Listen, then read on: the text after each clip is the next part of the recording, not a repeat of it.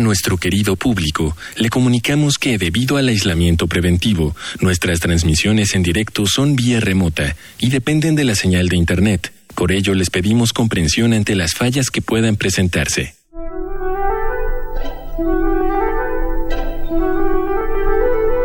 Radio UNAM y el Programa Universitario de Bioética presentan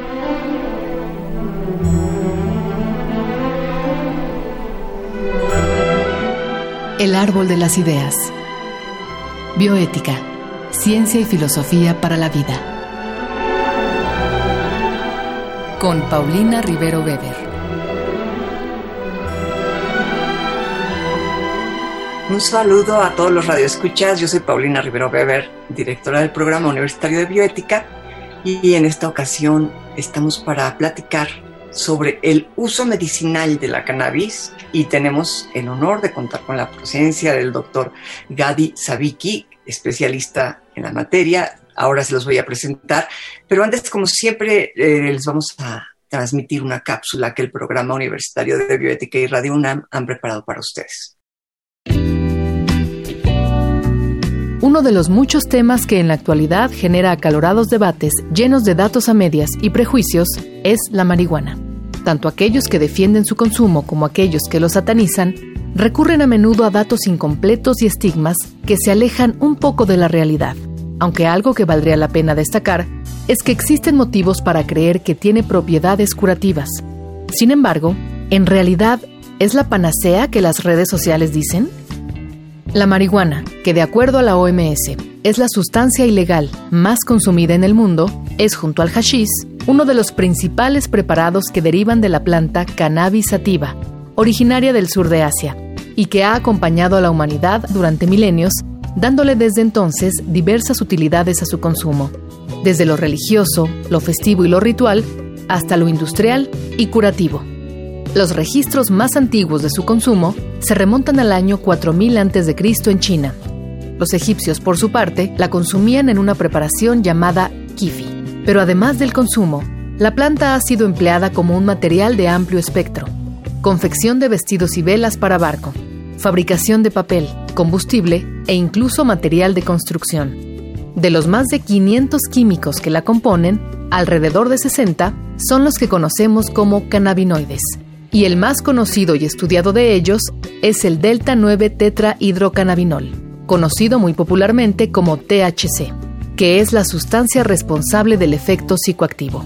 Otro de los compuestos más conocidos de la marihuana es el cannabidiol o CBD, famoso por sus propiedades ansiolíticas, antipsicóticas y anticonvulsivas.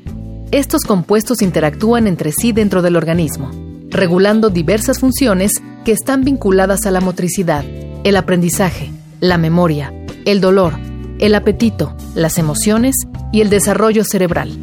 Es por ello que los cannabinoides que se relacionan con estas funciones tienen efectos positivos en la salud.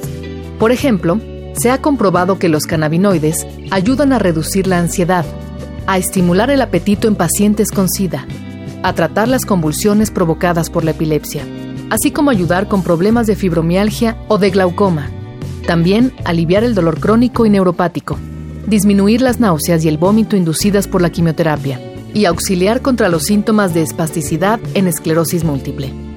Aunque las prohibiciones legales han impedido que el estudio de la marihuana aumente el conocimiento científico sobre ella, la situación ha cambiado poco a poco en fechas recientes, lo que nos podría ayudar a comprender mejor sus beneficios para la salud.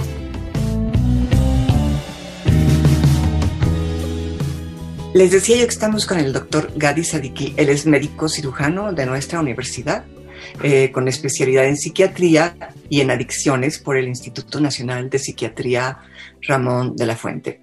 Además de dedicarse a la práctica clínica, él ha sido profesor asociado del diplomado Marihuana y Salud que es organizado por la Facultad de Medicina de la UNAM, eh, así como fundador del programa de investigaciones relacionadas con sustancias en el Instituto Nacional de Psiquiatría y actualmente se encuentra al frente de la CONADIC. Eh, entre sus líneas de investigación están las adicciones, la salud mental, el uso medicinal de la cannabis, y hoy se encuentra para hablarnos de esta cuestión, para, para resolver nuestras preguntas sobre el uso medicinal de la cannabis. Doctor, gracias por aceptar la invitación. Paulina, el honor y el gusto es mío. Eh, dado que la UNAM es mi casa, me siento muy en casa y estoy dispuesto para tratar de compartir algunos de los elementos importantes que tiene que conocer la familia universitaria, pero el pueblo en general, la gente en general, y pues eh, a tus órdenes. Muchísimas gracias, doctor. Bueno, primero que nada, em, pues hay todo una corriente, se ha puesto de moda hablar de la, de la cannabis de manera medicinal, por todas partes hay pomadas medicinales eh, que sepamos quién sabe qué puedan contener, eh, se venden por todos lados. Platícanos un poquito eh, realmente en qué consiste el uso medicinal de la cannabis. Tengo entendido, no es simplemente marihuana, dividen las sustancias. Platícanos un poco la base de todo esto. ¿Cómo no? Bueno, tratando de hacer una situación sumamente compleja, hablando de un sistema muy abierto y de alta complejidad, sí podemos comentar que eh, desde 1937, que desde los Estados Unidos inició una prohibición a todo lo que tenía que ver con la cannabis en cualquier circunstancia y por cualquier persona, eh, a finales del siglo pasado, y bueno, ya de manera más prominente entrado este, empezaron a haber muchas voces desde la sociedad que desde los derechos humanos eh, demandaban una política distinta hacia lo que es la guerra contra las drogas, específicamente la cannabis, que tiene un cajón especial dentro de este esquema. Y también empezaron a surgir muchas voces, primero de pacientes y luego de médicos, pues que nos volvimos testigos de las bondades que puede tener algunos de los componentes de la planta cuando se utilizan de manera correcta en, un, en, un, grupo importante de padecimientos, ¿no? Es importante decir, como tú lo comentas, Paulina, que no estamos hablando necesariamente de fumar marihuana, la planta que se llama Cannabis sativa L, que significa el cáñamo que se siembra, nos ha acompañado durante decenas de miles de años y lo que hemos hecho últimamente con los avances tecnológicos que el día de hoy están a la mano, algunos de ellos en nuestra eh, universidad, es que hemos podido separar los más de 500 componentes bioactivos que vienen en la planta. De 500. 500, aproximadamente 130 de ellos son del tipo cannabinoide, como les decimos, y lo que hemos aprendido a hacer es a utilizar algunas de estas moléculas en distintas presentaciones, a veces como aceites, a veces en vapores, a veces en ungüentos, en supositorios, en parches transdérmicos, en donde para ciertas patologías y prescrito por un médico que sabe lo que está haciendo, estos componentes pueden ser realmente útiles para paliar algunos síntomas de estas enfermedades. La cannabis cura poco o casi nada, te diría yo, pero es un excelente paliativo para todas estas condiciones. Ok, ahora al principio de tu explicación nos decías que la cannabis sativa, eh, que quiere decir cáñamo que se siembra, eh, pues nos ha acompañado a lo largo de muchos años, pero yo veo que constantemente se habla de sativa, eh, no estoy segura del término, índica. Este, ¿Cuál sería la diferencia de, de estas dos especies que parecen muy muy comerciales. Sí. Bueno, el, científicamente hablando, la planta se llama cannabis sativa L. Me costó mucho trabajo entender de dónde venía el L, pero ya luego me di cuenta que tenía que ver con lineo. Y eso nos habla de lo antigua también, que es la taxonomía de la planta. Ah, el, que dio el nombre, digamos. Precisamente, la clasificación que usa en biología, pues prácticamente hasta el día de hoy, ¿no? Y mm, entonces la planta ha ido evolucionando y ha sido manipulada eh, dependiendo de sus necesidades. Por ejemplo, mucho antes de que se le diera un uso psicoactivo, la planta de la cannabis era excelente para obtener semillas eh, y de ahí un aceite que es muy adecuado para muchos usos, fibras para hacer papel, para hacer cuerdas, ya lo decía, aceite combustibles, eh, forraje para animales, y ya después empezó a introducir el uso, digamos, de tipo psicoactivo. Pero lo que te quiero decir es de que la planta fue manipulada a lo largo del tiempo para desarrollar distintas características. Te tengo que decir que el día de hoy no existe ninguna especie puramente índica o puramente sativa, porque todas las que conocemos el día de hoy ya han atravesado un proceso de hibridación.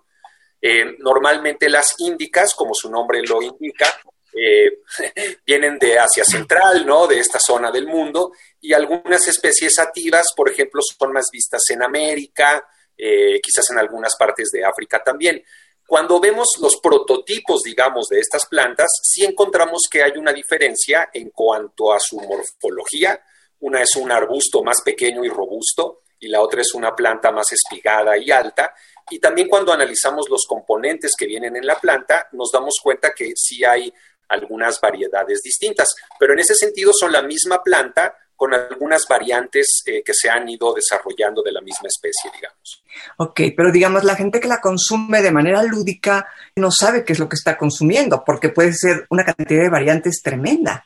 Claro, eh, mira, el mundo del mercado negro de las sustancias está lleno de mitos urbanos, ¿no? Los usuarios hacen todo tipo de ecuaciones de cómo determinar que si esto viene de Ámsterdam, que si esta es más buena, que si esta no tiene corte, que el dealer me dijo que es de esta calidad, pero la verdad es de que hay una gran área gris ahí y que no estamos seguros.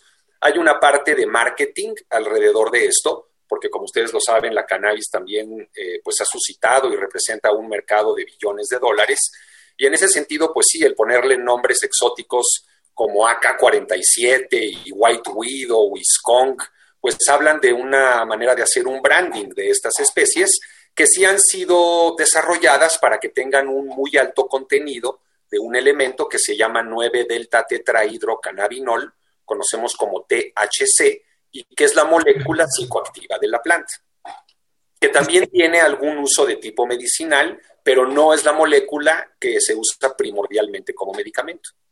Digamos, la que se usa primordialmente como medicamento sería lo que se conoce como CBD. Exactamente, que significa cannabidiol, pero yo quisiera hacer aquí un señalamiento muy importante para que todos podamos entender eh, de manera más ágil una situación compleja. Cuando utilizamos, por ejemplo, el puro CBD o el puro THC, eh, porque lo podemos aislar al 100% en un laboratorio, ¿no? transformarlo en una sustancia pura, estas moléculas dejan de perder la efectividad que tienen. En farmacología decimos que pierden afinidad por el receptor, no lo activan de la misma manera. Entonces, ¿qué es lo que hemos entendido? Cuando se utiliza primordialmente el CBD con todos los demás elementos, porque te decía yo que son más de 500 moléculas que hay en la planta. ¡Qué barbaridad! A esto le llamamos efecto entourage o efecto séquito. Como el rey que viene por delante y atrás viene todo su séquito, es muy importante para que estos medicamentos funcionen bien que no sea el solo CBD, sino es una proporción de CBD con otras moléculas que se llaman terpenos, flavonoides, vaniloides, lemonelos.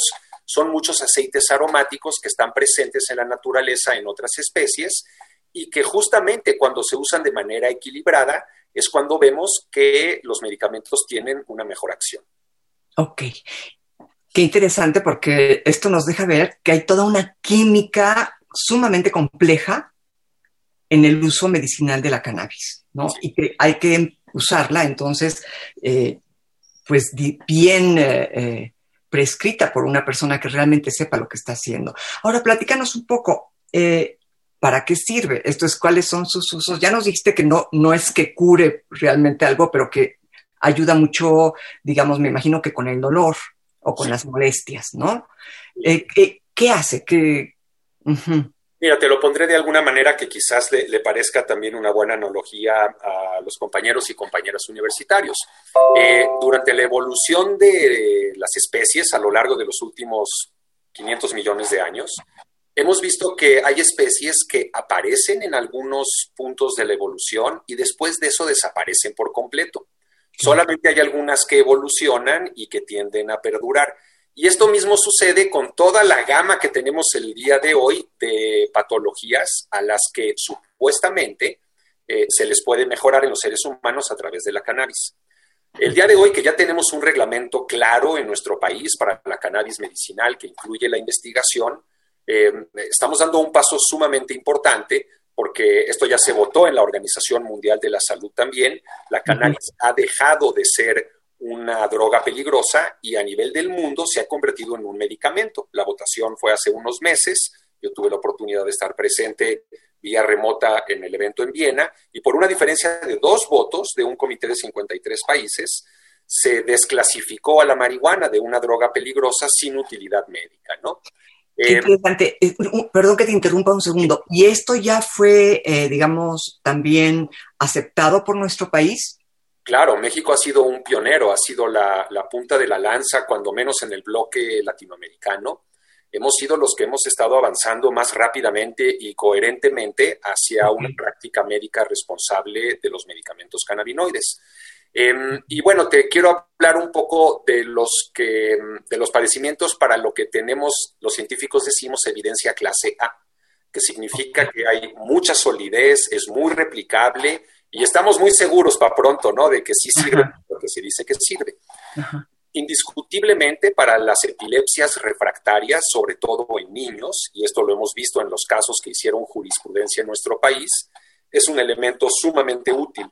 También lo es, como bien proponías tú, para los cuadros de dolor de tipo crónico, de tipo somático, en muchas áreas, para el dolor de colon, para el dolor osteoarticular, eh, para las cefaleas, para las migrañas, probablemente haya un, rango de uso importante para la cannabis. Em, indiscutiblemente es un medicamento modulador del sistema inmune y con una capacidad antiinflamatoria muy importante. Y por eso también se utiliza con pacientes que tienen reumatismo, lupus eh, y este tipo de artropatías, les llamamos. Otra área muy, muy importante tiene que ver con los pacientes que padecen de un problema de cáncer, de un problema oncológico. Desafortunadamente, aparte de las cirugías, que a veces son muy agresivas para tratar de erradicar un tumor, a los pacientes hay que darles también eh, radioterapia, quimioterapia, y estas son terapéuticas muy agresivas y que generan que los pacientes vomiten, que pierdan peso, que pierdan masa muscular, y esto los debilita frente a un tratamiento para el cáncer. Y en ese sentido es maravilloso lo que hace la cannabis para estos pacientes, porque les elimina el vómito, acumulan peso, se ponen chapeados y cachetones, ¿no? Que es lo que necesitamos, que estén de no buena. Me digas, no me digas, o sea, todas estas, em, todas estas reacciones que suelen tener los enfermos tratados como radioterapias, todas estas enfermedades, todos estos tratamientos que se aplican al cáncer que tienen todas estas desventajas, la cannabis bien medicada puede erradicarlos. De hecho, ese fue el primer uso aprobado en el mundo. Hay un medicamento que se llama Sativex, que es de origen inglés, y no hay ningún otro medicamento en el mercado el día de hoy que cause tan pocos efectos colaterales y que quite el síndrome de emaciación, que es como nos imaginamos a un paciente que ya evolucionó mucho en el cáncer y pues se ve todo flaco, ¿no? Desnutrido, incluso la coloración de la piel cambia, eh, se resaltan sus, rasgos de la cara eh, este síndrome de emaciación se corrige de una manera muy importante. Tú probablemente has oído por ahí este, algunos chavos que hablan de lo que se le conoce como los monchis. Y este es un fenómeno que después de fumar cannabis, pues da mucha hambre, un apetito por cosas dulces. Pues precisamente ese efecto es muy beneficioso para estos pacientes que luchan contra el cáncer. Oye, pero, eh, pero a ver una pregunta que yo creo que muchos eh, tenemos. Si a un paciente que está luchando contra el cáncer y, tiene por el tratamiento estos vómitos, todos estos malestares, se le, se le da esta medicina, bueno, este paciente también va a tener los efectos eh, alucinógenos o no sé cómo llamarles, los efectos, los chavos dicen que te ponen, ¿no? Que te colocan, ¿no? Eh, ¿Cómo manejan esto? Porque hay gente que no le gusta eh, cómo, cómo se coloca con la marihuana, ¿no?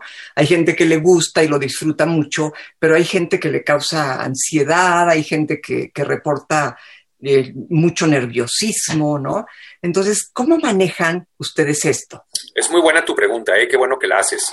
Eh, mira, para los médicos canábicos, el estar high, el estar colocado, el estar pacheco, como le decimos en México, es un efecto colateral indeseable. Como bien dices tú, una mujer que tiene cáncer de mama y está en tratamiento y que aparte va a tener que regresar manejando a lo mejor desde la clínica hasta su casa, pues no se le puede dar un componente que altere su estado de conciencia. Y sobre todo en personas primerizas que nunca antes habían estado en contacto con estas sustancias, eh, el efecto de la marihuana sí puede ser muy intenso, el efecto canábico, ¿no? Eh, no es realmente un alucinógeno, pero sí puede tener, como ya decía yo, eh, pues una alteración en el sentido del espacio, del tiempo, puede haber mucha risa y sí hace como un efecto que es notorio. Ahora, por una parte, te puedo decir que la gran mayoría de los pacientes que requieren de estos medicamentos no necesitan THC, que esta es la molécula que intoxica. De tal manera que los que usan CBD con una proporción de menos de 0.3% de THC nunca van a tener efectos psicoactivos. Nunca se van a sentir pachecos, no va a haber adicción, y no podemos decir que no tenga un efecto psicoactivo, porque también mejora el estado de ánimo. Claro. En ese sentido también es psicoactivo, pero tratamos de diferenciarlo de lo que es un efecto psicotrópico o si quisieras llamarle incluso psicodélico, porque no tiene un efecto a este nivel. Hay algunos pacientes que por el tipo de problema que tienen requieren de que haya un poco más de THC en su preparado. Cuando esto sucede, eh, se necesitan más de 2.5 miligramos en un adulto de más o menos 70 kilos para que pueda sentir los efectos a este nivel. Y eso es bastante medicamento. La mayoría de las personas que requieren un poquito de THC no reciben una dosis suficiente como para sentirse intoxicados, ¿no? Y por otro lado, te quiero dar otra respuesta también que viene más desde la psiquiatría humanista. Suponte que tenemos a este abuelo que está enfrentando un problema de cáncer severo, quizás un poco las esperanzas han menguado de que salga adelante, está con muchos tratamientos, está con muchos problemas, está el sufrimiento de la familia y probablemente para este paciente se le dé un preparado que pueda llegar a tener un cierto grado de actividad eh, psicoactiva. Si este hombre, si este viejo cariñoso nos dice, oigan, pues yo la verdad me siento a todo dar y pónganme unos días. Ay, qué padre. Pues no hay que tenerle tanto miedo al placer, quiero decir, ¿no? Sí si, esta persona que está al filo de la vida puede tener un rato más amable, ¿no? Utilizando una sustancia de este sentido, yo personalmente no veo por qué no debería de hacerse. Claro, sí, sí, disfrutar no es malo, digamos. No solo no es malo, es maravilloso, ¿no? Sí, claro. Es parte del, es parte del bien morir. Claro, completamente. Ahora, eh, eh, qué bueno que mencionas este tipo de casos en los que personas mayores eh, requieren de estas sustancias, porque también se han reportado casos de depresión post ingesta de la, de la cannabis.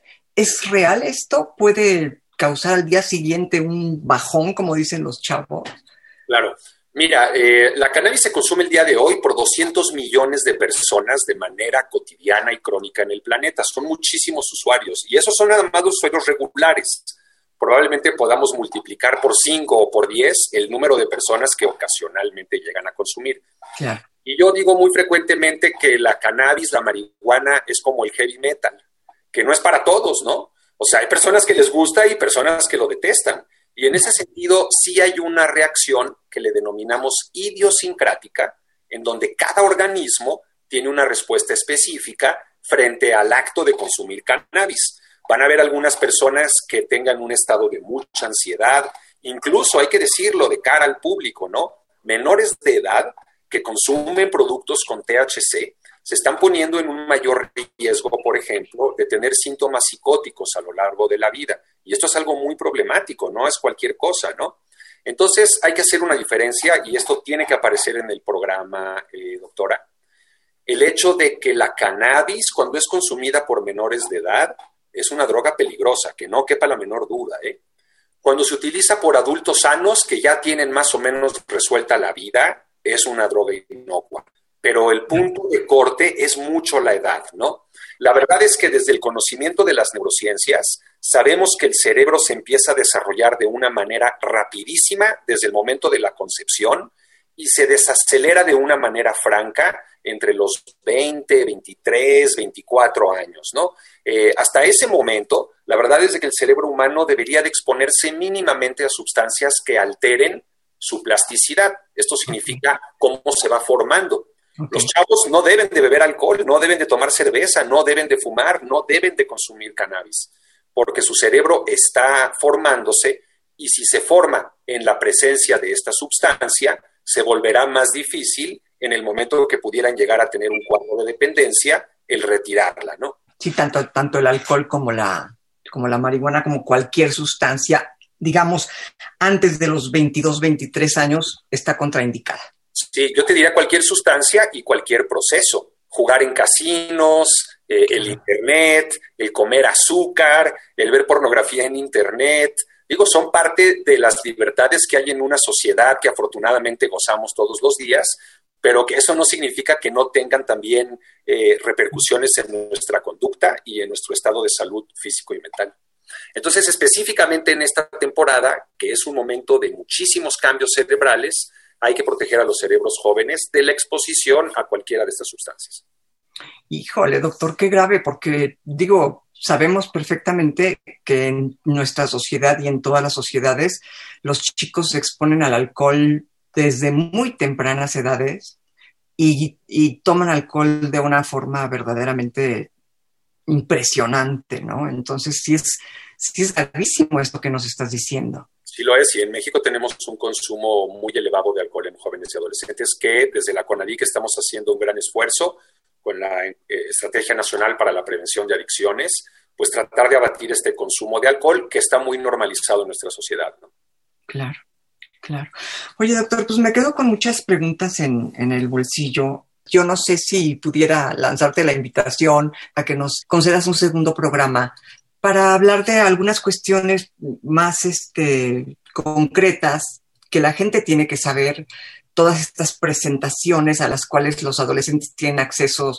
Eh, yo he visto eh, unos aparatitos con aceites, cosas rarísimas que pues no siempre sabe uno ni qué traen, ni en qué concentración, ni, ni cuáles son sus efectos. Entonces, este, todas estas pomadas, todos estos aceites, todos estos, bueno, alcoholes con, marihuana que, nos vendían este, en, los mercados, ahora ya, ya, ya tienes que hablar casi en clave para que te lo vendan, ¿no? Pero bueno, todas estas presentaciones, eh, no sé si nos hiciera el favor de concedernos una segunda oportunidad para, para explicarnos qué tan ciertas, qué tan buenas o qué tan contraindicadas están. Con todo gusto. Eh, en la comisión tenemos como una prioridad eh, la divulgación, ¿no? la diseminación de información científica para consumo de todos los mexicanos y mexicanas. Y por supuesto, yo estoy a la orden. Cuando ustedes me conminen, estaré eh, presente para colaborar con lo que yo pueda desde la comisión y personalmente. Pues muchísimas gracias, doctor. Pues Amigos, hemos escuchado esta interesantísima plática, ha sido un privilegio y bueno, yo le agradezco mucho al doctor Sabiki haber aceptado esta invitación y les agradezco a ustedes su escucha, así como a Marco Lubián, su producción. Escuchamos la voz de Gisela Ramírez en la cápsula cuyo guion contó con la adaptación de Mario Conde al texto original de Diego Dionisio Hernández. Se despide de ustedes su servidora Paulina Rivero Weber. Radio UNAM y el Programa Universitario de Bioética presentaron